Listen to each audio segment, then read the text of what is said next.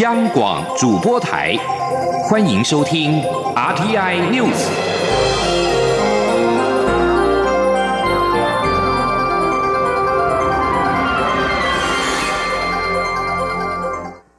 各位好，我是主播王玉伟，欢迎收听这节央广主播台提供给您的 RTI News 新闻。首先带您关注，立法院昨天三读修正通过公民投票法。外界关注，目前已经展开第二阶段连署的废止核四、重启核四等公投案，是否还能够绑明年的大选？对此，中选会官员今天表示，依据修正之后的公投法，明年大选确定不会绑公投，必须等到二零二一年八月才会举行公民投票。请林央广记者刘品熙的采访报道。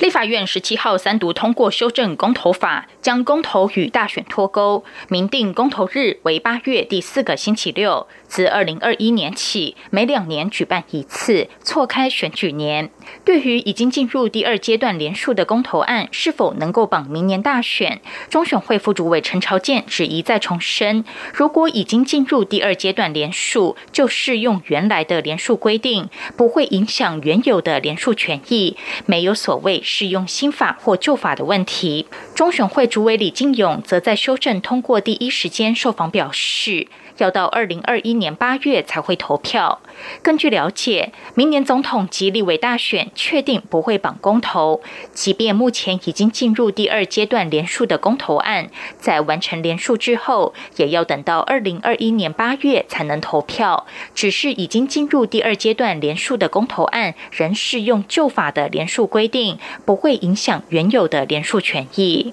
此外，立法院通过附带决议，要求中选会在资安无虞的情况下，尽速实施公投电子联署，并研议防杜虚位联署的配套措施。对此，中选会综合规划处处长高美丽表示。公投电子联署系统已经建制完成，系统资安也已经测试完毕，目前正在进行最后阶段的环境资安测试，包括内部电脑、外部机房、外部环境等整个路径。另外，罢免的电子联署与公投电子联署虽然界面不同，但部分功能相同，两者是同时建制、同步测试。因此，一旦完成最终的资安测试，公投电子联署与罢免电子联署将可同步上路。至于严议防杜虚伪联署的配套措施，中选会官员指出，各国做法不同。美国是透过专业见证人制度，必须亲眼见证当事人签名联署，否则负有刑责。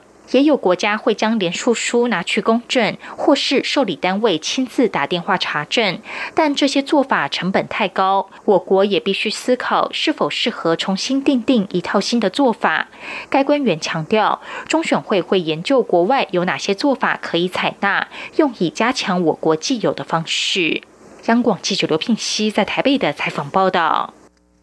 针对公投法修正，多个民间团体今天举行记者会，批评修法重返鸟笼，重创民主。台湾公民参与协会理事长何宗勋表示，依照新修正的规定，公投投票率很难超过五成。未来推动公投必须是总统大选规格，否则很难达到成案门槛。前天记者王维婷的采访报道。立法院临时会三读通过公投法修正案，将公投与大选脱钩，且规定二零二一年起每两年举行一次公民投票。包括台湾公民参与协会、民间公投修法联盟、台湾环保联盟等多个团体，十八号上午举行记者会，对修法结果表示愤怒，并批评公投法重返鸟笼，台湾民主重创。台湾公民参与协会理事长何宗勋表示，以二零一八年公投选举人数一千九百七十九万人为例，提案方的法定成案门槛是投票人的四分之一，也就是四百九十五万张赞成票。他指出，过去四场地方博弈公投的投票率最高是百分之四十二点一六，未来公投与大选脱钩，投票率很难超过五成。以投票率百分之四十推估，投票人数七百九十二万人，提案方需获得六成三的支持度，公投才会过关。随着投票率降至百分之三十，提案方则要争取百分之八十三的投票者支持，公投提案才会通过。何宗勋说：“这样的门槛根本与总统大选无异。”投票率只到三十 percent 的时候呢，也要有五百九十四万人出来投票。那就是说，赞成方如果你要通过这个门槛，必须要有八十三 percent。好，我们以看投票人数五十 percent、四十 percent 跟三十 percent 来比较呢，在第十一届总统总统选举，哦，第十一、十二、十三、十四届的总统选举，也就是说呢，未来的公投啊，就等同于总统大选的规模。也就是你未来公民团体你要投一个公投案，那么你就是要有总统级的大选的规格。那如果民间团体有这种能耐，我们就直接选总统就好，我们何需要公民投票？波数票理事长张天爽表示，公投与大选脱钩是参考瑞士，但是瑞士公投没有门槛，而是简单多数决。可是台湾有成案门槛，这等于扼杀台湾直接民主与人民创制复决的权益。他说，公投法修法对民主的伤害比送中条例还要严重，盼民众重视。中央广播电台记者王威婷采访报道。接下来，立法院临时会有关不适任法官检察官淘汰机制的法官法修法草案，也在讨论议案当中。民间司法改革基金会今天举行记者会，要求法官法改革应该纳入非法律人的参与，才能跳脱法律本位主义，强化淘汰机制。前天记者郑林的采访报道。近年来发生多起司法风纪案件，让法官法改革声浪日益高涨，要求淘汰不适任的法官及检察官。民间司改会董事长林永颂指出，在现行法官及检察官的淘汰机制中，无论是发动惩戒的评鉴委员会，或是做出最后决定的职务法庭，对于事件的解读往往与人民大相径庭。因此，他们认为应纳入非法律人参与，才能挽回人民对司法的信任。另外，林永颂也指出，在现行制度下，评鉴请。求人无法阅览卷宗，也无法取得被评鉴人的答辩书，双方武器明显不对等，因此应该在评鉴程序中给予双方平等的权利。我们在这里呼吁，就是说，有关法官评鉴、检官评鉴，如果通通是法律人，不管他叫做什么，都是法律人的话，这种官官相护是会严重的，而且也没有办法发挥淘汰的机制。那我当然，我们在这里面也提到，呃，如果 这个参与。除了委员很重要以外，请求评鉴的人是不是能够阅卷？是不是能够？呃，请求调查证据是不是呃对方答辩的地方，我也可以了解一下。也许他讲的不对，我也可以做一些说明。东吴大学张佛全人权研究中心主任陈耀华表示，法界评鉴制度官官相护，球员兼裁判的状况非常严重。主要原因在于司法体系的运作过度对外封闭，专业养成教育同质性高及法律人本位主义，因此必须要有公正第三方、外部多元观点的介入及平衡，提出一般人比较容易理解及接受的检察官法。关法律及伦理规范，才会让评鉴制度更具说服力。央广记者郑玲采访报道。继续关注农业防疫的议题，被称为粮食杀手的秋形菌虫入侵台湾，而且已经有五个县市发现成虫，即日起进入第二阶段防疫。有学者推测，秋形菌虫来台的时间应该更早。不过，台大植物病理与微生物学系兼任教授孙延章今天接受广播专访表示，他在六月之前从未在台湾见过秋形菌虫，应该是首次侵袭台湾。前天记者陈林信宏的采访报道。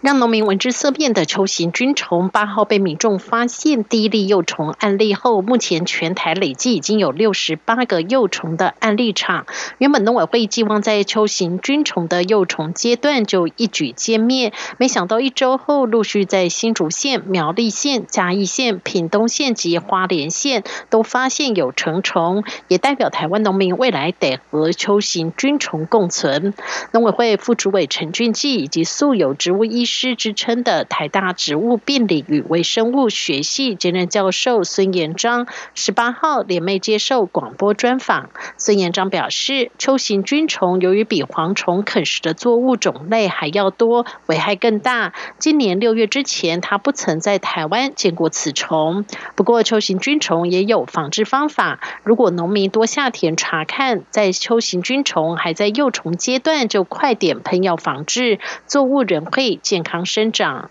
孙延章说：“形态上很容易就就分辨得出来，所以农民应该好好说做好这个预防，看看有没有虫进来，有虫要赶快防治，早期诊断、早期防治效果是最好，最好在它幼虫期就给它消灭掉，你的玉米就会健康。”就农委会根据国外遭抽型菌虫危害的情况估算，如果台湾没有做好防治，会有百分之四十五的作物面积恐遭抽型菌虫侵蚀，损失达新台币三十五亿。至于防治抽型菌虫，农委会有三阶段措施。由于目前台湾国内已发现成虫，农委会已启动第二阶段，也就是在安利场由防检单位予以强制喷药。进入第三阶段时，才会由农民自主管理。不过，农委会副主委陈君基也强调，由于秋形菌虫在台湾首次发生，目前国内专家学者还要深入了解，在秋形菌虫约三十天的生长周期，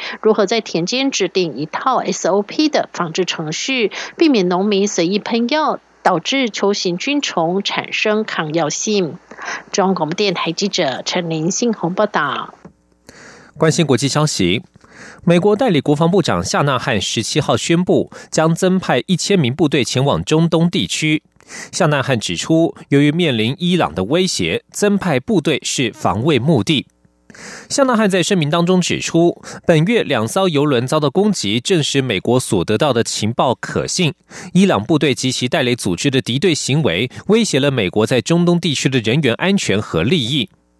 另外，美国总统川普在去年五月宣布退出伊朗核子协议。时隔一年之后，伊朗宣称已经恢复提炼浓缩铀，最近更宣称浓缩铀的存量很快就会超过核子协议所规定的三百公斤上限。白宫国家安全会议发言人指出，这等同于是核子勒索。对于伊朗浓缩铀存量已经逼近协议规定的上限，联合国秘书长古特瑞斯十七号呼吁伊朗要遵守协议，而法国总统马克宏则是呼吁伊朗要有耐心而且负责任。埃及司法和安全消息人士透露，前总统穆西十七号在法庭上昏厥，被送往开罗一家医院之后身亡，享受六十七岁。二零一一年的阿拉伯之春让穆西成为埃及首位民选总统，却在二零一三年就被推翻。人权团体表示，穆西之死虽然可怕，但是全然在意料之中。埃及内政部宣布进入警戒状态。这位伊斯兰激进派领袖自从丧失权位之后，便因为若干案件被关押在监狱当中受审。他所涉的案件包括。被控为伊朗、卡达及加萨走廊、哈马斯等好战团体搜集情报，他并且被指控策划恐怖行动。埃及穆斯林兄弟会指控当局造成穆西逐步死亡，并且指当局让穆西单独监禁，不给他药物，只给他令人作呕的食物，不尊重他的基本人权。继续关注香港的反送中示威。两百万香港人十六号走上街头抗议逃犯条例修订案。美国国务院发言人欧塔加斯十七号表示，香港人为了言论自由、集结、集会、结社自由等基本权利而上街示威。他呼吁港府回应公众的关注。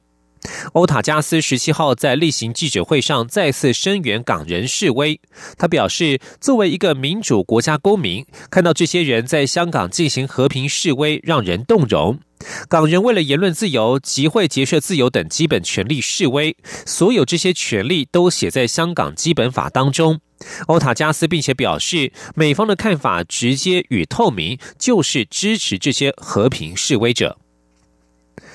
据关注四川强震。中国四川省宜宾市在十七号深夜发生规模六点零的强震，震源深度只有十六公里。截至目前，已经造成十一个人死亡，一百二十三人受伤，其中有超过二十人伤势严重，死亡人数可能持续攀升。四川当地仍然持续发生余震，最大余震达到规模五点三，恐怕引发后续灾害。中国媒体稍早报道，震区多条道路因为坍方而封闭，交通部门正在全力抢通。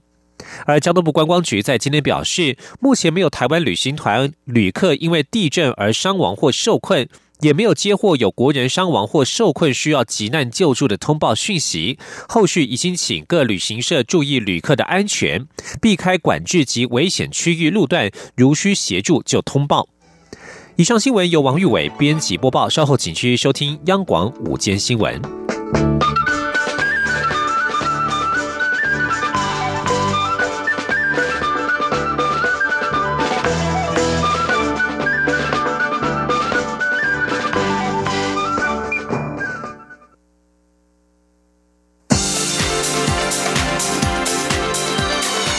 这里是中央广播电台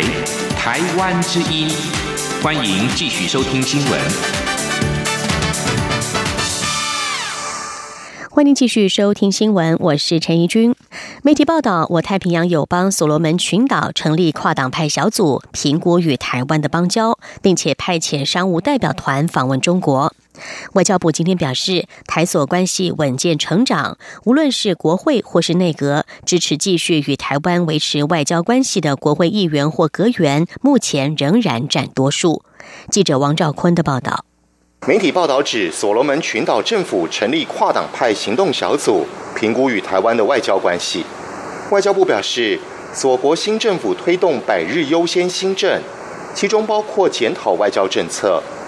因此，经内阁会议决议后，规划成立一个跨党派小组，专责相关业务。但是，台所关系仍处于稳定状态。外交部公众会副执行长欧江安说：“那呃，外交部之前已经次的这个说明啊，目前所罗门的这个政界，呃，不论是在国会，呃，不论是在内阁里面呢，其实支持呃维持台湾跟所罗门的外交关系，呃的阁员跟国会议员仍然是占的是多数。”外交部强调，台所关系稳健成长，各项合作计划包含农技推广、医卫中心。台湾奖学金、洁净能源等都成效卓著，深受所国朝野及多数民众肯定与认同。而我驻所大使馆将持续与所国各界积极交往，多方争取有我情谊，并协助所国政府落实国家发展政策，秉持踏实外交、互利互惠原则，进一步深化台所邦谊。此外，所国派出部长级官员访问中国，外交部表示。由于所国经济高度仰赖木材出口，为了制定原木价格，并广泛搜集市场资讯，以预估木材市场供需，所以所国政府在上周指派相关部长组团前往其木材主要输出国，也就是中国考察。此事经所国总理府新闻处发布新闻稿后，所国媒体也有相关报道。中央广播电台记者王兆坤台北采访报道。台湾民间持续关注香港反送中抗争，长老教会民主阵线联盟与台湾捍卫婚姻家庭联盟今天联名声援香港的反送中运动。他们认为，香港的逃犯条例修法不仅会影响台湾人民，更是世界级的白色恐怖。毗邻的台湾不仅该关心，也应该给予反送中支持。记者肖兆平的报道。香港民众针对逃犯条例发起反送中运动，台湾也有不少民间社团跨海声援。台湾基督长老教会民主阵线联盟以及台湾捍卫婚姻家庭联盟十八号就共同表达支持。长老教会牧师基家胜表示，对于受到苦难的民众，教会都应秉持信仰，给予关心。且逃犯条例不仅对台湾民众有影响，更是世界级的白色恐怖，所以他们支持香港民众的行动。他说：“只要你曾经在脸书或一些通讯软体、社交软体上曾经批评或者是哦骂过啊这个中国，就有可能啊被依反分裂国家法引渡到中国去受审。这可以说是一个世界级的一个白色恐怖啊啊！”所以今日的香港就是明日台湾的借鉴，我们应该要本着信仰的良心以及护公益良心，要站出来。长老教会牧师翁世俊则表示，香港政府推动逃犯条例，造成两百万香港人走上街头抗议，进一步使政府暂缓修法。对于香港民众对抗香港政府与中国政府的勇气，他们深表支持与鼓励。中央广播电台记者肖兆平采访报道。来关心政坛的话题，高雄市长韩国瑜与行政院长苏贞昌为了登革热防治议题互杠。韩国瑜表示，如果中央不补助经费，再有登革热就会算在苏贞昌的头上。对此，苏奎今天受访时表示，市长是韩国瑜在当，责任却要他扛，天下有这么赖皮的事。苏贞昌也说，连一只蚊子都治不好，还要治国，这会不会太荒唐？记者王维婷的报道。高雄市长韩国瑜日前北上列席行政院会，期盼中央支援防疫经费和人力，但之后发生院会拍摄影片争议，引发双方唇枪舌战。韩国瑜十七号向中央喊话，再不给经费，如果再有一例登革热，就算行政院长苏贞昌的。对此，苏贞昌十八号上午受访时表示，市长是韩国瑜在当，责任却要他扛，天下有这么赖皮的事。苏贞昌也说，连一只蚊子都治不好，还要治国，会不会荒唐？市长他在当，责任要我扛，天下有这么赖皮的事，而并没蚊是在高雄，不是在立法院，不是在王金敏前院长那里，他是不是又跑错地方？啊，连一只蚊子都治不好，还要到处爬爬照说要治国，这会不会荒唐？韩国瑜上周列席行政院会之后，行政院的院会影片出现他疑似打瞌睡的画面。事后，韩国瑜批评政院不够光明磊落，国民党立委也要求苏贞昌道歉。苏贞昌回应，当天韩国瑜的要求，他都答应给予补助。最后，韩国瑜不但拍手，还站起来大声谢谢他。苏贞昌说：“有图有真相。”韩国瑜大概是看了更小灯 s h 苏贞昌说。当天在会场，大家都看到韩市长的要求，我一一诚恳的答复，大力的答应给予补助。最后，他不但拍手，还站起来，大声的谢谢我。那。出来，第一时间对记者也是一再的感谢行政院。后来有图有真相，他看了大概更小灯秀体，加上国民党的初选运作，所以现在完全走样，是他在走样，我倒是老秦仔仔，不会随他啊有何变动。另外，蓝营立委批评行政院变成政府打选战的工具。苏贞昌表示，他就任第一天就积极防堵非洲猪瘟入侵台湾。如今香港、北韩、越南都出现疫情，但幸好台湾还没有。他希望各界一起防疫，不要只会喷口水。而韩国瑜和行政院为了登革热防疫你来我往，红海董事长郭台铭也替韩国瑜抱屈，并说如果当选总统，第一个就要换掉这样的行政院长。苏贞昌也表示，没有选举的郭台铭一再说敬佩他的魄力、会做事，参加初选之后就批评他，这是国民党的初选文化，他见怪不怪。中央广播电台记者王威婷采访报道。慢性肉芽肿是一种罕见的先天免疫缺损疾病，患者容易出现反复性的感染，严重可能致死。科技部国家实验研究院今天发表了一项研究成果，以姜黄素为素材开发出导向性纳米药物疗法，成功恢复基因改造小鼠的免疫功能缺失。预计两年内可以进入人体试验，如果一切顺利，五年后就可以问世。记者谢佳欣的报道。慢性肉芽肿是政府公告的罕见疾病，发生率约二十万分之一，主要是基因突变造成白血球功能异常，使得患者抵抗细菌感染的能力减弱，身上任何部位都可能出现反复性感染，还可能导致肉芽肿脓疡，严重者将危及生命。目前慢性肉芽肿没有任何有效药物能够治疗，仅能以干扰素预防感染，或是寻求骨髓移植，但价格昂。贵，每月医疗费新台币数万元，对患者及家属都是一大负担，且骨髓移植也具高度风险。为此，国研院国家实验动物中心与成大医学院合聘教授谢其章率领团队，以具有调节免疫细胞蛋白质功能特性的姜黄素，开发出全新疗法。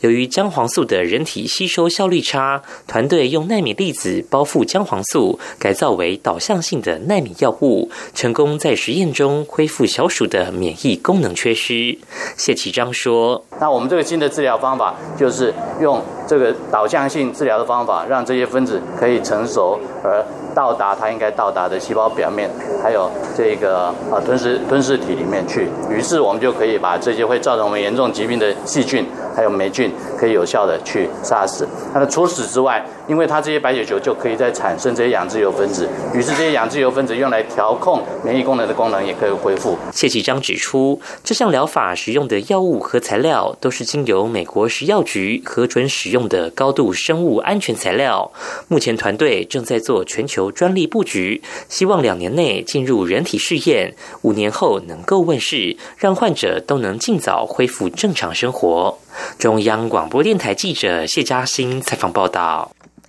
关心着地国际的焦点，美中贸易谈判深陷僵局之际，中国国家主席习近平本周将访问北韩，出乎各界的意料。分析认为，北京为了月底可能登场的 G20 川习会盘算，企图利用北韩增加与华府谈判的筹码。中共中央对外联络部在十七号宣布，习近平将于二十到二十一号对北韩进行国事访问。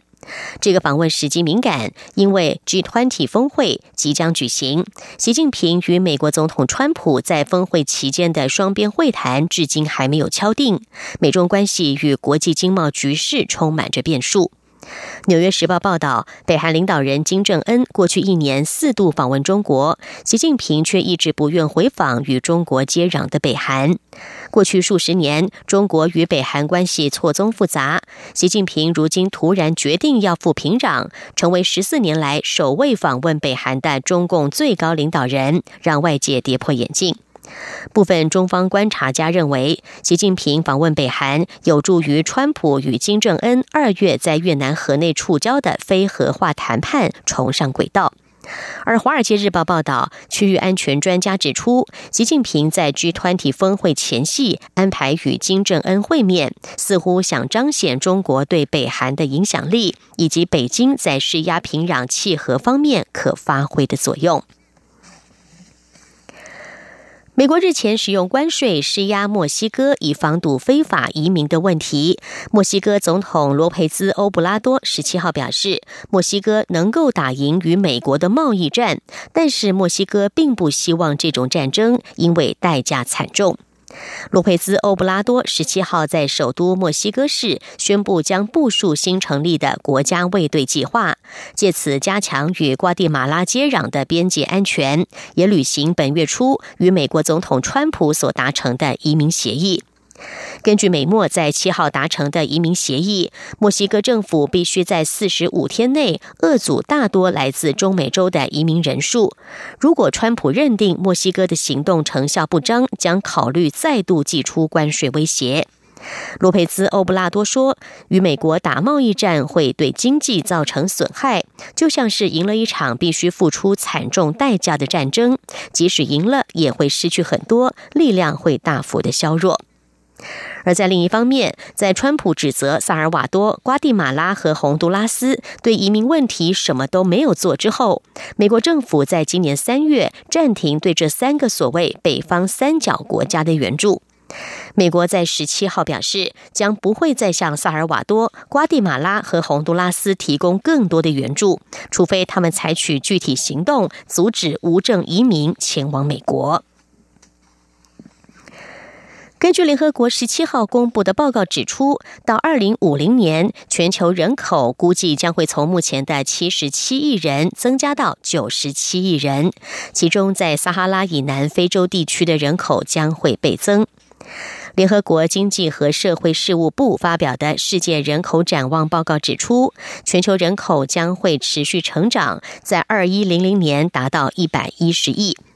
报告指出，由于寿命延长，在许多国家会见到人口成长的情况，但是也由于生育率的下降，全球人口的成长速度将会减缓。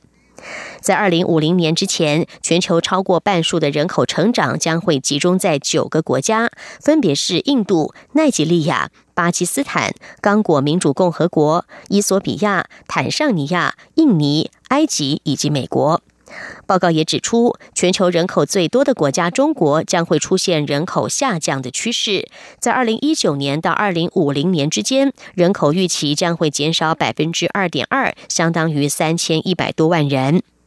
联合国指出，全球生育率持续的下降，从一九九零年每名妇女平均生育三点二胎，减少到二零一九年的二点五胎，而预料到二零五零年将会下降到二点二胎。以上 T N News 由陈义军编辑播报，谢谢收听，这里是中央广播电台台湾之音。